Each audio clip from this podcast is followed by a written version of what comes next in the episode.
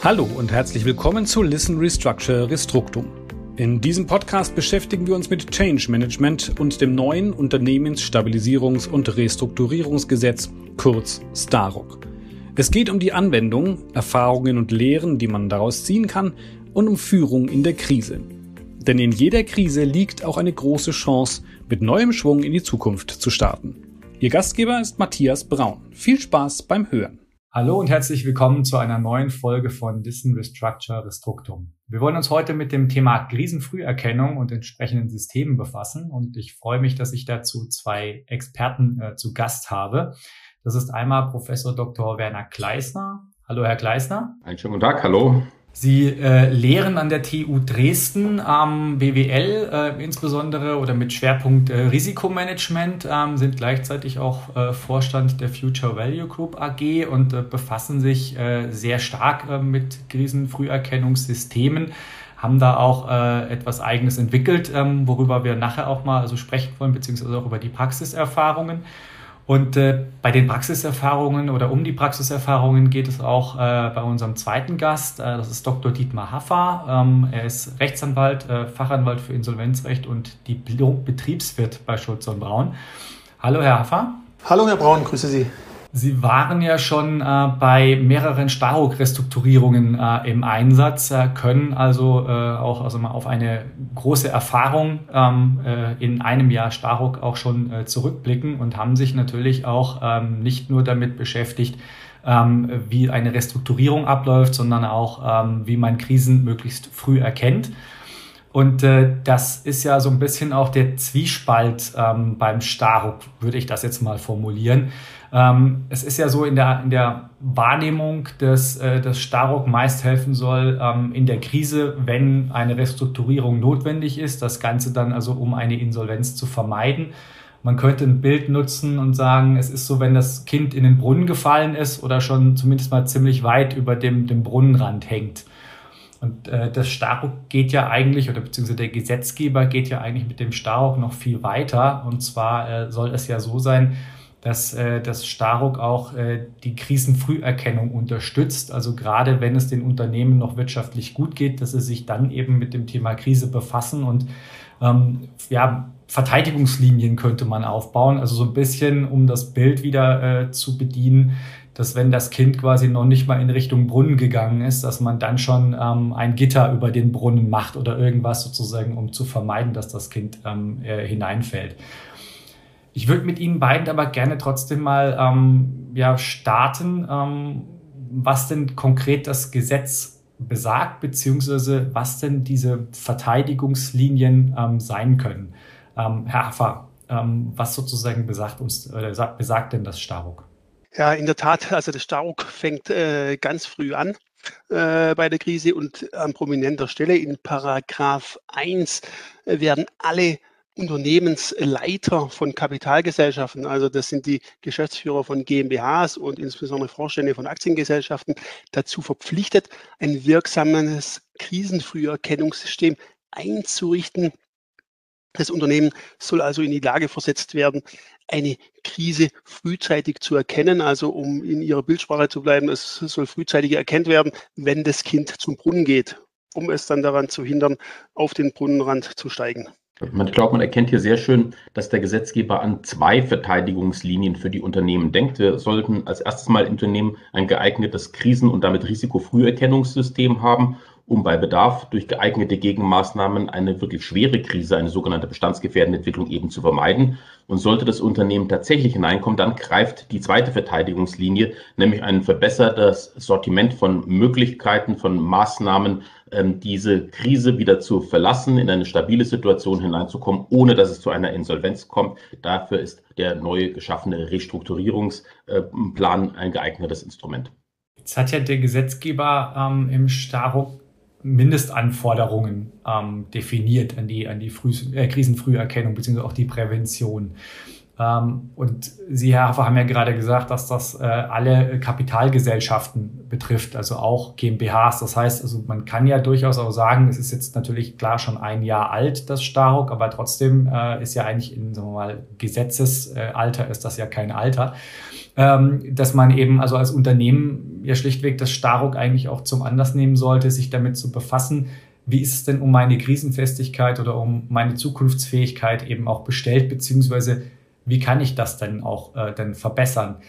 Vielleicht nochmal sozusagen kurz zurückzukommen zu diesen Mindestanforderungen. Wie sehen die denn aus? Also Paragraph 1 äh, setzt ganz klar die Pflicht, bestandsgefährdende Entwicklungen frühzeitig zu erkennen. Warum? Weil Krisen natürlich immer äh, das Ergebnis äh, von bestandsgefährdenden Entwicklungen sind und deshalb sollen diese Entwicklungen eben frühzeitig erkannt werden. Gibt es da Orientierungspunkte, weil es natürlich auch für Unternehmer nicht gerade einfach ist zu erkennen, ähm, ja, wie ist denn sozusagen oder wann ist eine Entwicklung bestandsgefährdend? Eine solche Orientierung gibt es tatsächlich. Der Gesetzgeber hat hier den Vorschlag der, aus der Wissenschaft aufgegriffen und die Formulierung in Paragraph 1 Staruk weitgehend angelehnt an die älteren Formulierungen aus dem Kontroll- und Transparenzgesetz. Die kennen wir bereits seit 1998, haben aber im Wesentlichen erstmal die Aktiengesellschaften betroffen. Diese Forderung ähm, nämlich mögliche bestandsgefährdende Entwicklung früh zu erkennen, ist im Prinzip bekannt und in einer Vielzahl von Veröffentlichungen und Standards aufgegriffen worden. Wir wissen, eine bestandsgefährdende Entwicklung ist eine Situation, in der die Geschäftsführung nicht mehr alleine eine Krise in den Griff bekommen kann. Sie ist zum Beispiel angewiesen auf Gläubiger oder auch auf den Eigentümer oder die Eigentümer, die vielleicht Geld nachschießen müssen. In einer solch bestandsgefährdenden Entwicklung zu sein, ist natürlich unerfreulich. Woraus ergeben sich diese bestandsgefährdenden Entwicklungen? Nun, bestandsgefährdende Entwicklungen kommen in der Regel ja nicht planmäßig, sondern sie entstehen, weil irgendwelche schon vorhandene Risiken eintreten. Und damit ist auch klar, was für eine Bedeutung das Thema Risiko hat. Es wird in allen Standards klargestellt. Die Früherkennung bestandsgefährdender Entwicklungen bedeutet, dass ich die Risiken eines Unternehmens systematisch identifizieren muss. Ich muss sie quantifizieren, also in Zahlen fassen und dann vor allen Dingen, ich muss die Kombinationseffekte der Risiken auswerten. Das nennt man eine Risikoaggregation. Und diese Anforderungen Risikoanalyse in Verbindung mit Risikoaggregation, die kennen wir bereits und die dafür äh, erforderlichen Methoden sind äh, bekannt. Insbesondere ist klar, diese Schlüsseltechnologie Risikoaggregation bedeutet, dass man Simulationsverfahren einsetzen muss. Man muss die Risiken des Unternehmens mit der Planung verknüpfen und dann eine ausreichend große repräsentative Anzahl von Zukunftsszenarien äh, betrachten, um herauszufinden, mit welcher Wahrscheinlichkeit tritt denn eine Bestandsgefährdung des Unternehmens auf, zum Beispiel weil Mindestanforderungen an das Rating nicht mehr erreicht werden oder weil Kreditvereinbarungen, Covenants verletzt werden, was zu einer Kreditkündigung führen könnte. Jetzt haben Sie gerade äh, was Interessantes angesprochen, also dass das Ganze sagen wir, im Grundsatz ja schon bekannt ist, also de facto eigentlich gar nichts so Neues. Und dass es dann eben ähm, aus meiner Sicht ja auch schon wahrscheinlich Instrumente gibt, um diese Risikoanalyse, diese Risikoaggregation, ähm, von der Sie gesprochen haben, eben auch ähm, vorzunehmen. Gibt es die oder ist das in dem Fall einfach eine Fehlannahme? Die gibt es und äh, da ist genau der Vorteil, dass wir diese Verpflichtungen im Prinzip schon seit 20 Jahren bei den Aktiengesellschaften haben. Neu für die Aktiengesellschaften im Kontext Staruk ist ja im Wesentlichen die Verpflichtung, auch wirklich Gegenmaßnahmen zu initiieren und den Aufsichtsrat zu informieren. Aber die Verpflichtung, bestandsgefährdende Entwicklung früh zu erkennen, ist da und damit ist schon immer klar, die Risikoaggregation ist von zentraler Bedeutung. Die Methodik, die man benötigt, um unterschiedliche Risiken mit Bezug auf die Unternehmensplanung zu aggregieren und den Grad der Bestandsgefährdung herauszubekommen, das nennt man eine Monte Carlo Simulation. Das ist das von mir erwähnte Verfahren, das im Endeffekt eine große Anzahl möglicher Zukunftsszenarien eines Unternehmens systematisch auswertet. Und um diese in Praxis umzusetzen, gibt es eine, eine Vielzahl von Möglichkeiten und Tools. Ähm, man kann mit Excel beginnen und eine Excel-basierte Planung durch Zusatzsoftware, Simulationssoftware simulationsfähig machen. Ein anderer Weg ist, vorhandene professionelle Tools äh, zu verwenden, die viele Dinge schon vorprogrammiert haben, wie zum Beispiel den Strategienavigator. Aber da der Gesetzgeber ja jetzt wie Dr. Haffer gesagt hat, auch wirklich jedes kleinere Unternehmen anspricht, jede GmbH, ähm, ist es vielleicht als Einstieg ganz hilfreich, erstmal mit einem kostenlosen Tool zu beginnen. Und ähm, wir haben Future Value Group da auch kostenlose Tools für die simulationsbasierte Risikoaggregation äh, gerade für mittelständische Unternehmen bereitgestellt, die schnell und eben kostenlos diese, äh, diese Anforderungen erfüllen können. Sowas kann man den Future Value äh, Risikosimulator ähm, zum Beispiel eben finden auf der Homepage äh, strategienavigator.net im Bereich Software Downloads. Es ist also kein Hexenwerk, diese Risikoaggregation durchzuführen und damit herauszufinden, ob es Kombinationseffekte von Risiken gibt, die den Bestand des Unternehmens gefährden können. Hm, das klingt ja schon mal sehr gut, weil normalerweise denkt sich ja dann der Unternehmer, ui, da muss ich in dem Falle wahrscheinlich viel Geld in die Hand nehmen, das wird äh, irgendwie umfangreich. Ähm, und da kann man ja zumindest dann mal eben äh, mit den von Ihnen angesprochenen Tools ja erstmal starten und äh, auch, also sagen wir mal, ja, mal, mal anschauen, was es da gibt und er hat nicht sofort ähm, hohe Kosten. Genau, und auch keinen hohen Zeitaufwand, so eine erstmalige ähm, Implementierung, eine checklistenbasierte Risikoanalyse mit dem Einsatz des Tools ist, wenn man sich da ein bisschen einliest oder auskennt oder auch mal eine kleine Hilfestellung in Anspruch nimmt, im Arbeitstag durchaus lösbar. Und damit ist das auch ein Aufwand, der selbst bei kleineren mittelständischen Unternehmen durchaus vertretbar ist in Anbetracht des Nutzens, den man ja erreichen möchte, nämlich Krisenfestigkeit. Das ist ein interessanter Aspekt. Also wir kommen gerne gleich nochmal auch ähm, dazu, äh, wie die Umsetzung in der, in der Praxis eines solchen äh, Tools dann auch aussieht. Aber ähm, Sie haben gerade auch den Nutzen angesprochen, ähm, also Herr Gleisner. Herr Haffer, wenn man jetzt sagt, ähm, ich habe als Unternehmer erkannt, dass es eine kritische Bedrohung gibt für mein Unternehmen, wie sollte ich denn dann vorgehen, beziehungsweise was, was passiert dann? Also das Gesetz sieht hier zunächst drei Pflichten vor. Pflicht eins für die Geschäftsleitung. Es müssen geeignete Gegenmaßnahmen eingeleitet werden, um äh, eine bestandsgefährdende Entwicklung eben dann zu verhindern oder äh, zu überwinden.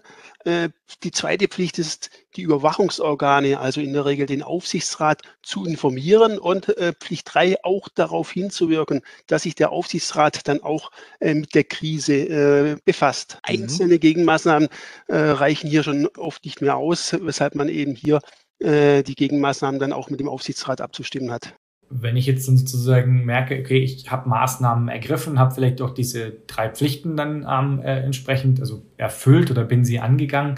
Ähm, was passiert denn aber, wenn ich jetzt merke, ich komme da nicht weiter, dass äh, also die Maßnahmen, die ich ergriffen habe, die, die helfen nicht, diese kritische Bedrohung irgendwie ja, zu, zu lösen?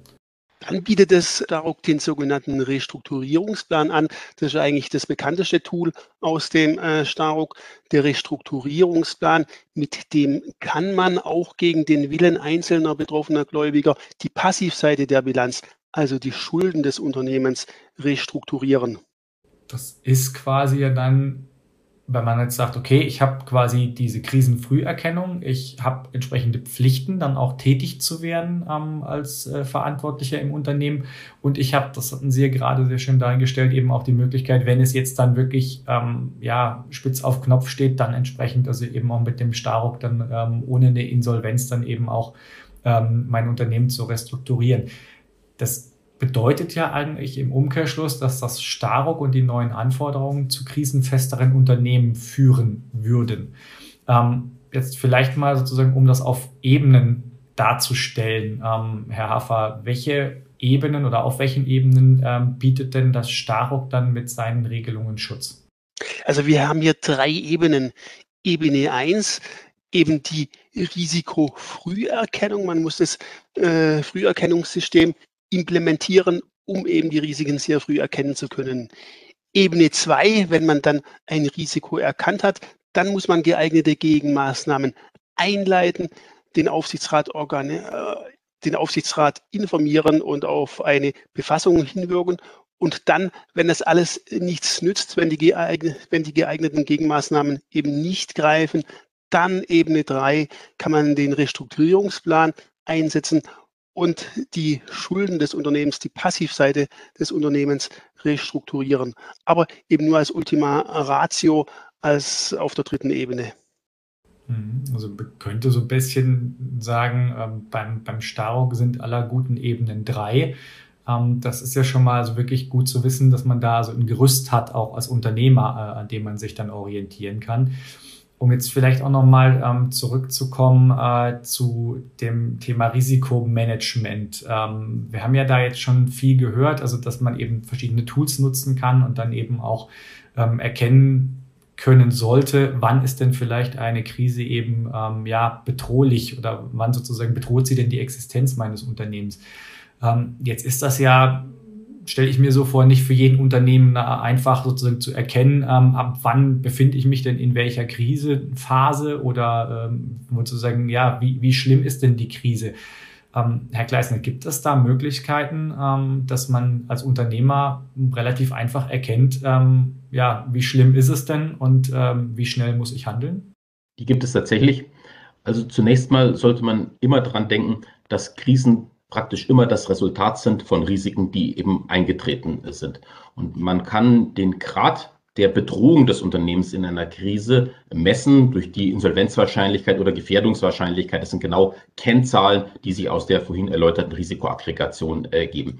Um eine gewisse Orientierung zu haben, wo steht man denn da eigentlich, kann man aber Krisenphasen äh, unterscheiden, durchaus so in Anlehnung an eine Ampelstruktur. Am schönsten ist natürlich die Situation, ich habe gar keine Krise. Das heißt, das Unternehmen ist finanziell gut aufgestellt, ähm, das Rating ist äh, gut und es sind auch keine Risiken äh, vorhanden, die einzeln oder in Kombination an dieser guten Situation etwas ändern würden.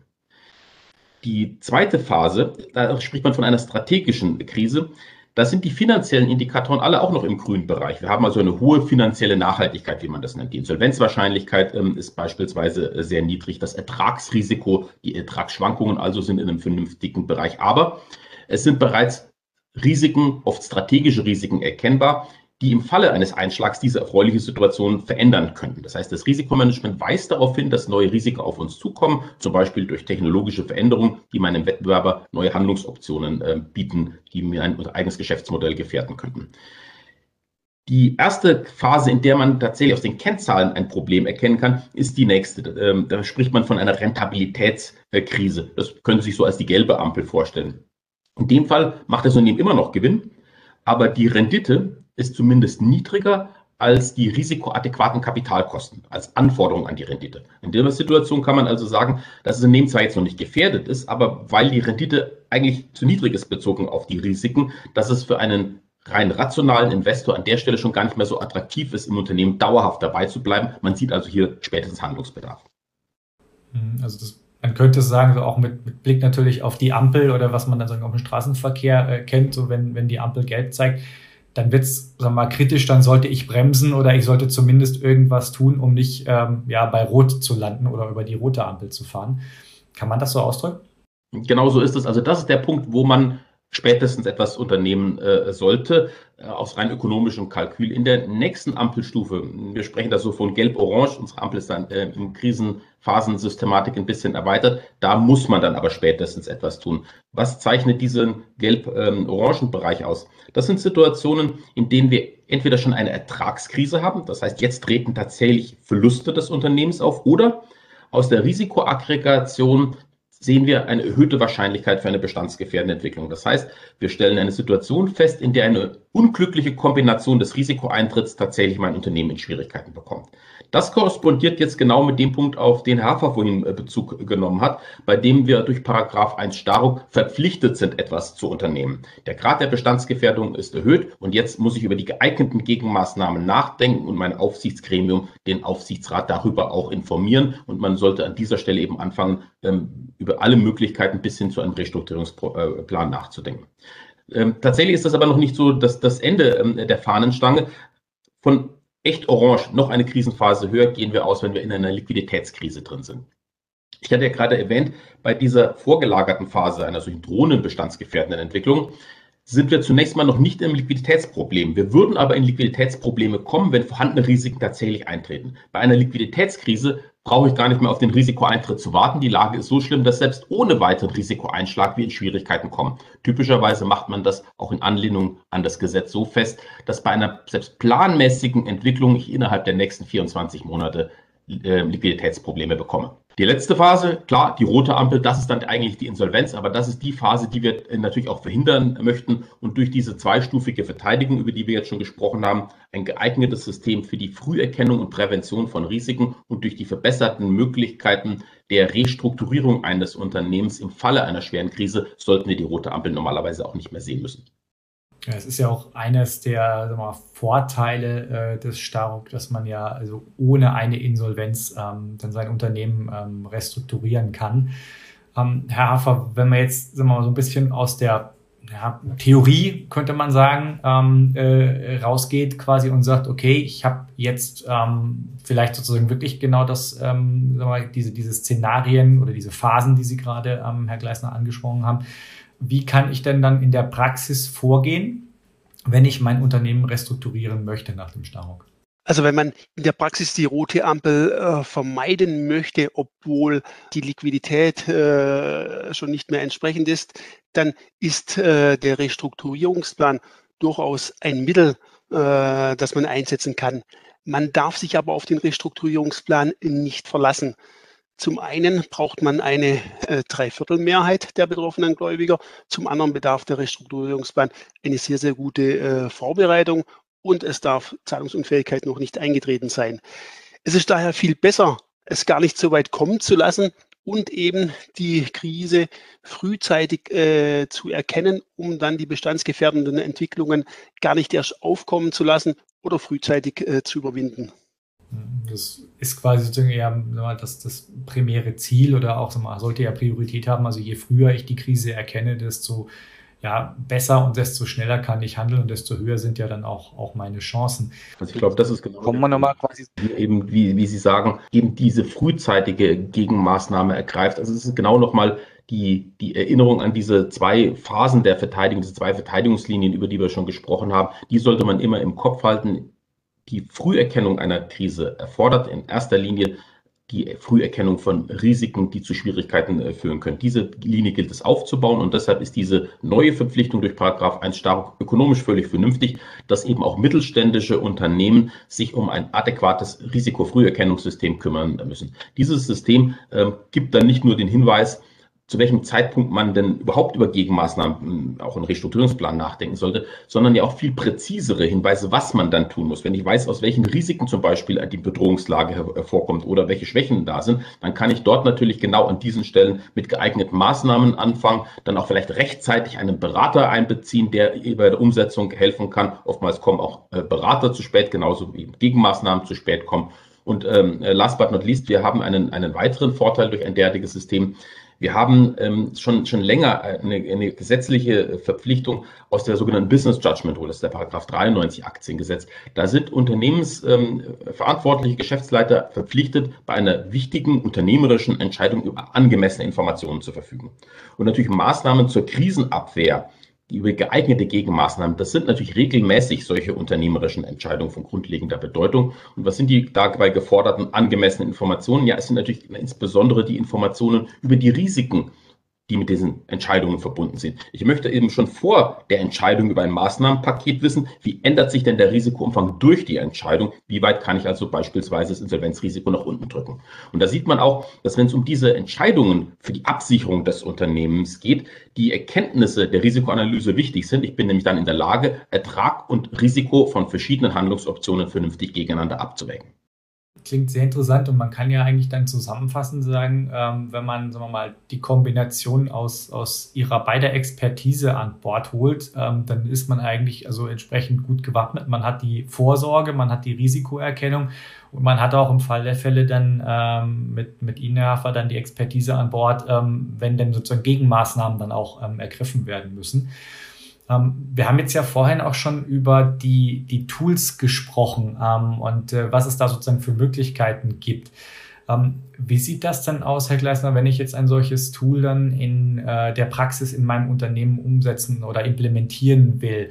Ist das dann so, dass ich dann da, ich sag mal, jetzt irgendwie zehn äh, IT-Spezialisten habe, die dann sämtliche äh, Abteilungen irgendwie durchkämmen und, und irgendwie dann für Unruhe sorgen? Oder ist das dann mal vielleicht auch ganz einfacher?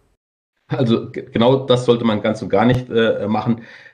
Bei der Aufbau, beim Aufbau eines ähm, Risikomanagementsystems oder auch bei einer Aufrüstung in Anbetracht der neuen Anforderungen sollte man zunächst einmal an die Hauptaufgaben denken. Es geht darum, zunächst einmal die Risiken systematisch zu identifizieren, zwar die wesentlichen Risiken, es geht darum, die Risiken zu quantifizieren, dann die Kombinationseffekte der Risiken durchzurechnen, also die Risikoaggregation vorzunehmen, die wichtigsten Risiken, da denke ich allgemein in die Top 10 oder Top 15 eben auch dauerhaft zu überwachen und sicherzustellen, dass vor einer unternehmerischen Entscheidung, zum Beispiel über eine Investition, klar ist, wie viel Risiko steckt denn damit drin. Nicht, dass man eben genau durch eine solche Entscheidung in Schwierigkeiten hineinkommt.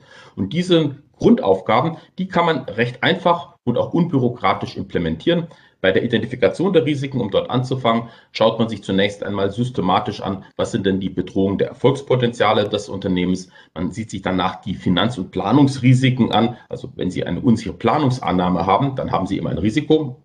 Wir wissen nicht genau, wie der Dollarkurs sich entwickelt. Wir wissen nicht, wie sich die Nachfrage entwickelt. Wir haben Risiken der Wertschöpfungskette. Auch dafür gibt es dann beispielsweise Checklisten, sodass in der Praxis die Identifikation äh, von Risiken in einen zu größeren Unternehmen vielleicht auch zwei oder drei Tagen systematisch und strukturiert äh, möglich ist. Die Quantifizierung der Risiken heißt, dass ich eine bestimmte äh, Größe ähm, durch Eintrittswahrscheinlichkeit und eine mögliche Bandbreite der Auswirkungen beschreibe. Also ich sage zum Beispiel, dass die Wahrscheinlichkeit, dass ähm, ich einen Cyberangriff ausgesetzt bin, der mich schädigt, mit einer bestimmten Wahrscheinlichkeit bei 10% liegt. Dafür gibt es sogar Benchmark-Daten und ich gebe eine Bandbreite der Auswirkungen an. Bei manchen anderen Risiken, wie denn Unsicherheit zum Beispiel über die Nachfrage in der Branche, gebe ich einfach Mindestwert, Wahrscheinlichkeitswert und Maximalwert der Auswirkungen an. Ich eliminiere also Scheingenauigkeiten. Risiko drückt immer aus, dass etwas anders kommen könnte, als ich mir die Sache vorstelle. Die Risikoaggregation hatte ich schon erläutert gehabt und man wird feststellen, dass der Gesamtrisikoumfang eines Unternehmens, der für die Bedrohungslage maßgeblich ist, typischerweise durch die Top 10 Risiken zu 90 Prozent bestimmt wird. Das heißt also, man organisiert danach eine Überwachung für diese größten Risiken. Das ist das, was im Grundsatz äh, passiert und die Implementierung eines solchen, einer solchen Methodik für Identifizierung, Quantifizierung und Aggregation von Risiken hängt natürlich im Arbeitsumfang ein bisschen von der Komplexität des Unternehmens an, ab. Aber das ist in wenigen Arbeitstagen äh, gemacht und dann geht es darum, mit dem einmal implementierten System eben weiter zu arbeiten. Und wenn ich von einem System rede, dann meine ich nicht, dass da so ein eigenständiges bürokratisches oder IT-Monster irgendwo im Unternehmen existiert, sondern es geht darum, dass die Menschen, die jetzt schon implizit mit Risiken zu tun haben, sich eben um die Risiken kümmern, mit denen sie ihre Arbeit am engsten verbunden ist, sodass moderne wir reden hier von integrativen Risikomanagementsystemen, so geräuschlos wie möglich in die vorhandene Organisationsstruktur eines Unternehmens äh, hineingepackt werden. Klingt sehr gut. Also es ist ja letztendlich, wenn ich das jetzt mal alles noch mal kurz so Revue passieren lasse, was Sie gerade gesagt haben, letztendlich ja kein Risiko, ein solches System dann auch ähm, oder ein solches Tool dann auch zu implementieren, sondern vielmehr eher eine Chance, weil ich ja dann im Umkehrschluss eigentlich auch als Unternehmer sogar noch mal was über mein Geschäft lerne, also vielleicht auch Risiken ja, durch das Tool mal aufgezeigt bekomme, die ich vielleicht so gar nicht ähm, gesehen habe. Und äh, dann ja sozusagen also meine, meine Verteidigung an sich ja ähm, noch besser wird. Also von daher klingt das äh, sehr spannend. Ähm, und ähm, ich denke mal, ähm, dass wir da gerade jetzt äh, sehr viel gelernt haben, also über ähm, das Thema Krisenfrüherkennung und äh, die entsprechenden Systeme. Und äh, ich bedanke mich ganz herzlich bei Ihnen beiden ähm, für diesen äh, spannenden Austausch. Und ähm, ich denke, dass wir uns äh, zu dem Thema mit Sicherheit auch nochmal hören werden. Das war unser Podcast Listen, Restructure, Restruktum. Wenn er Ihnen gefallen hat, abonnieren Sie uns doch beim Podcatcher Ihres Vertrauens. Dann erhalten Sie alle neuen Folgen direkt auf Ihr Handy. Gerne können Sie uns natürlich auch eine positive Bewertung hinterlassen, wenn Sie das möchten. Wenn wir noch etwas verbessern können, wenn Sie an einem bestimmten Thema besonders interessiert sind, oder wenn Sie uns Ihre Meinung zu den Inhalten unserer Sendungen mitteilen möchten, dann freuen wir uns über Ihre Mail an podcast.restruktum.de.